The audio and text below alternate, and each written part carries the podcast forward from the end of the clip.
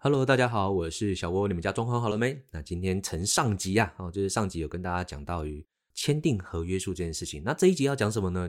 我们在签订合约书之后呢，就会定一个开工拜拜的日期。那开工拜拜通常我们都是会去看所谓的农民历。那小窝的习惯是这样子啊，就是说我们今天看农民历，我大概都是看移动土，就是那一天适合动土的日子。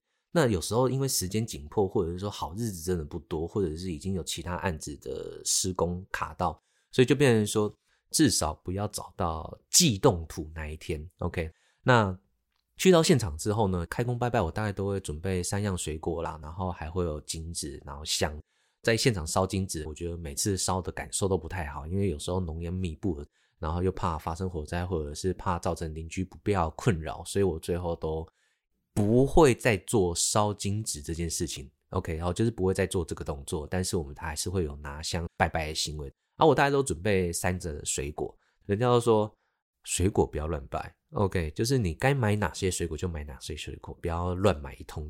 小窝说实在的，就是一刚开始在学施工工程这件事情的时候呢，都是做套房居多。那曾经有一个套房是我唯一一个案子没有做完的，就是那个时候多灾多难的感觉，就是。又被邻居检举啊，然后又遇到渗漏水下去啊，等等之类的。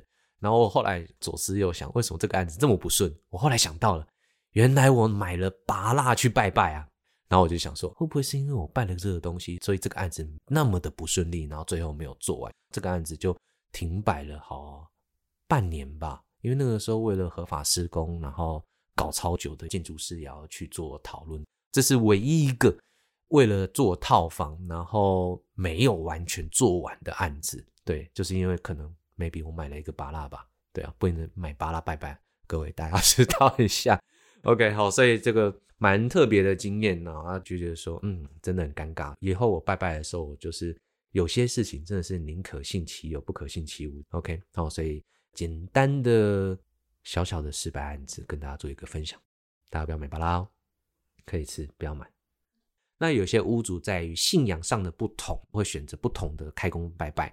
比方说，像最明显的就是基督徒吧，基督徒一定都不拿香的嘛，哈，这小窝也可以理解。所以有些基督徒的屋主他会说：“哎，小窝，我们有需要开工拜拜吗？”然后我就跟他说：“哦，因为什么什么五百五比啊，就是拜个心啊什么之类的。”那有些屋主就说：“好吧，那不然就你们拜啊，我们不拜啊。”我也觉得可以接受。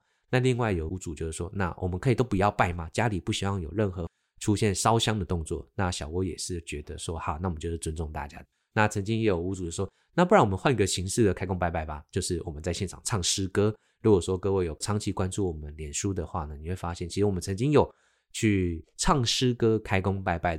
那个时候小窝跟我们的小华哦一起去屋主的家里开工拜拜，然后一起唱诗歌，做一个祷告，做一个好像接受大家祝福的。我觉得这也是一种仪式吧，啊，就是我觉得最主要都是一种心灵上去找一个依托。你只要做这件事情，我们未来就是都会顺顺利利。然后再来就是整个拜拜结束之后呢，我们还会有另外一个动作，就是拿着榔头去做现场的敲的动作，好像就是有一种。哦，我们今天来了，然后要拆咯，要做一个破坏式的行为，所以我们会拿着榔头四处敲，然后就会嘴巴可能就想着哦，开工拜拜，大吉大利，一切顺利之类的，讲一些好听话。那你说我们真的会把东西完全敲坏吗？其实也不会啦，就是敲两下，敲两下，然后可能厕所啊、地板啊、厨房啊，好意思意思，敲个几声，哦，就是代表说，哎，我们跟神明说，哦，我们真的是有要开工了。那话说回来。开工拜拜的时候呢，其实有非常多的事情可以做，包含什么东西呢？小窝我们自己在开工拜拜，大概都会把拆除水电泥做的师傅都一起找过去。我觉得这也是一种展现我们窝耀城真的是要进场到你们家去做施工的那种仪式感吧。去现场之后呢，这是难得大家会聚在一起的时间点，那就会在现场怎么样，跟屋主还有师傅针对当初讨论的报价单的内容、施工的品相去做现场的分析跟讨论。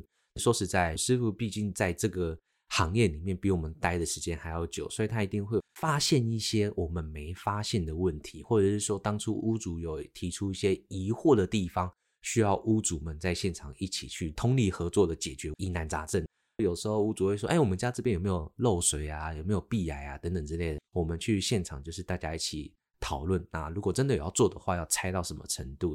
那对屋主来说的话呢，还有另外一件事情，就是说要去跟邻居周遭打个招呼啦。因为说实在的，拆除整个施工过程当中，真的非常非常的扰邻。我们当然也会去跟邻居说，我们大概什么时候会是最吵的。那有些屋主都会有自己的考量。然后，比方说像那个时候，在二零二一年吧，疫情最严峻的时候，三级警戒，大家都在家里工作的情况下，你很难在人家工作的时候去做一个很大声响的拆除的动作。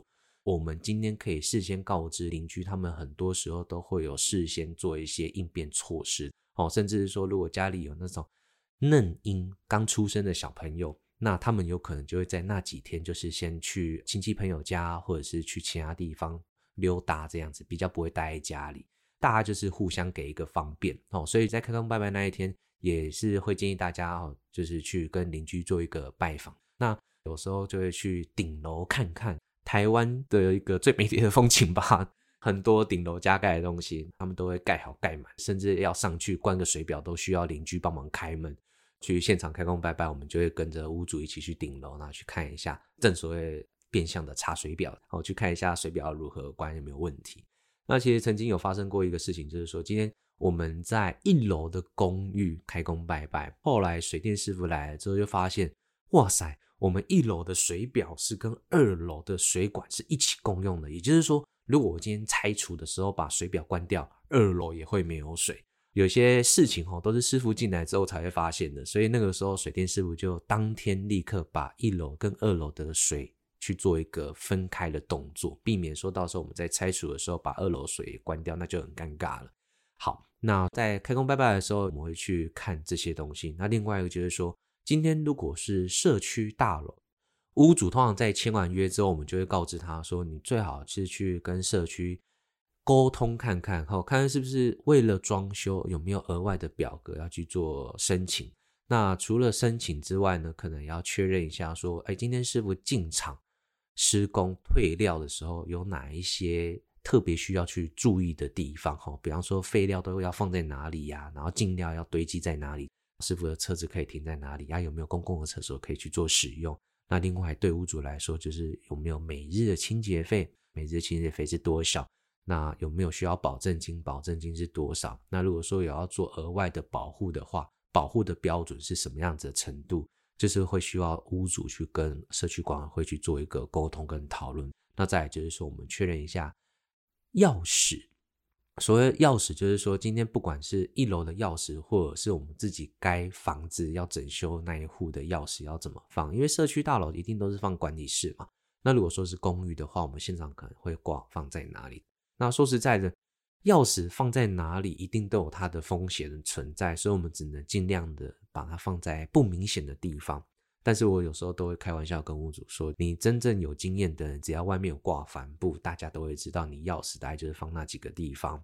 OK，就是不会差太多啦。那有些屋主就会说，那为了避免安全疑虑，你们有可能就是每天来开门吗？我一定都是说不行的。为什么？因为师傅第一个他也没有办法保证他每天都早上八点或九点就进来工地，这是真的很难。他们就是四处跑啊，有时候今天的进度就是只有一点点，所以他可能会中午过后或者下午四五点的时候才赶快过来做一下。所以就变成说没有办法去帮每一个师傅开门，所以我们的钥匙一定都是放在现场。那如果说今天屋主他们有换大门的话，新的钥匙也都会放在现场。那有些屋主为了安全疑虑吧，他们是整个做完之后还会再换一次钥匙，哦，这是一种保障吧，不安全感的疑虑要把它消除掉。OK，哦，所以在开工拜拜的时候，其实我们都会跟屋主聊蛮多东西，哦，包含的。施工的内容啊，师傅也会在现场依照他所看到的问题，就要跟屋主去做讨论，或者是说我们要去跟邻居拜访等等之类的。OK，好，所以开工拜拜那一天其实是蛮重要的啦。那有些屋主会说，我们一定要开工拜拜吗？那小窝就会跟屋主说，拜不是真正一定要拜到什么，而是拜一个心灵上的安慰。怎么说呢？其实我觉得啦，就是有些事情真的是不能铁齿耶。因为小窝在施工过程当中发生真的是蛮多事情的嘞，有时候我都觉得真的是五百五波比。比方说什么小窝做这么多案子齁，真的意外是难免的，就是有时候真的会遇到。像发生过有那种石头从十七八楼掉下去的，哎，十七八楼，哎，掉一个石头下去，那个石头也不算小颗哦，大概就是我们一个正常人的小手臂这么大颗。那你说师傅为什么要让它发生？其实真的没有人会愿意故意去发生这件事情，但是他就是真的不小心发生了。那唯一庆幸的是什么？没有造成什么人员的伤亡，就是把人家楼下的采光罩打破了。所以就赶快把人家的采光罩修复好。自从发生这件事情之后呢，小沃就非常的肯定，就是说每一次每一个工程案子，我们一定都要去做所谓的工程意外保险，然后就是为了保障更多的生命财产。所以真的是五百五波比，幸好掉下去没有打到人。那当然我们都不希望掉任何东西下去。经过一些事情之后，在施工的过程，或者说在丈量的时候，我们就会跟屋主讲说，曾经发生过什么样的事情，所以有些行为。OK，有一些施工行为，我们都会避免去施作，然后啊也会提出来跟屋主去做讨论。我相信大多数的屋主也都不会希望发生任何的公安意外。事情提出来跟屋主讨论，大家都会有一个转换的余地。你会发现很多老旧的公寓吧，它已经不是外推了，而是增建。你会发现很多人的后阳台好像是悬空，平白无故的悬空在上面。曾经有屋主跟我说：“哎，那个我们家想要做一个。”外推增建出去，然后悬空建起来，那可不可以做？我都一律说不行。为什么？因为我觉得很危险。然后他就说：“啊，不会啊，我们的巷子那个防火巷，很多人都这样做。”我说：“以前很多人这样做，不代表那是合法的。那我们不能有击飞城市的感觉。现在其实非常多人在公安意识抬头的情况下，你今天做了一些很危险的施工，就会引起大家的侧目，很有可能就会去。”建管处那边去做检举的动作，那其实这都会造成你额外的困扰。所以如果说真的很坚持这样做的话呢，那可能就要另外寻找愿意帮你乘坐的厂商。那小窝这边是不会帮大家做这件事情的。OK，好，所以有一些危险的地方，我们能避免就避免。那曾经也有屋主就说：“哎，我们那边已经原本就有增建的地方了，然后想要去做修缮的动作，可不可以？”那我就带他去后面看，然后就会发现说，以前那种邦模嘛。就是那种增建出去下面撑起来的邦模，其实很多都烂掉了。那我就跟他说：“你看这些都已经烂掉了，然后你里面还要再去做很大的拆除的动作，你不觉得蛮危险吗？”然后他看一看，也觉得是。所以怎样呢？最后他直接在那个防火巷那边去搭鹰架啊，因为我们那个楼层也没有很高，大概就是三楼，不知道公寓三楼还是四楼吧。然后那个时候就搭鹰架，那搭完鹰架之后，就变成里面的人在拆，外面的人就要去做额外的保护。对，因为那边如果不搭鹰架的话，也没有办法做保护，所以就变成说，屋主另外花钱去搭鹰架，然后从后面去做保护，那我们在里面拆的就会相对比较安全一点。